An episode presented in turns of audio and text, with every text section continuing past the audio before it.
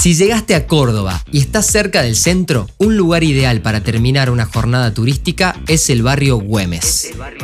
No solo es uno de los polos gastronómicos más importantes de Córdoba desde hace años, también es un espacio que combina propuestas variadas y para todas las edades. La transformación de Güemes se dio en años recientes, pero hace más de una década que fue dejando un perfil más sombrío para convertir a sus galerías y viejas casonas en bellos paseos comerciales o artísticos, con un buen gusto y respeto por el patrimonio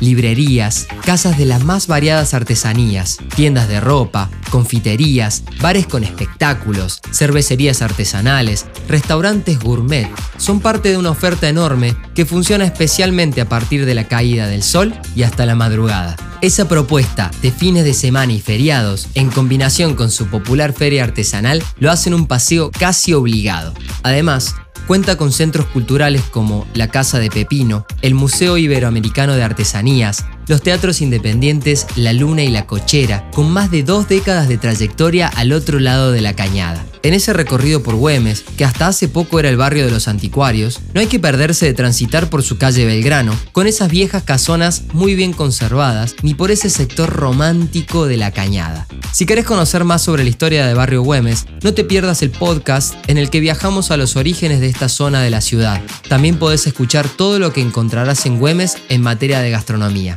Buen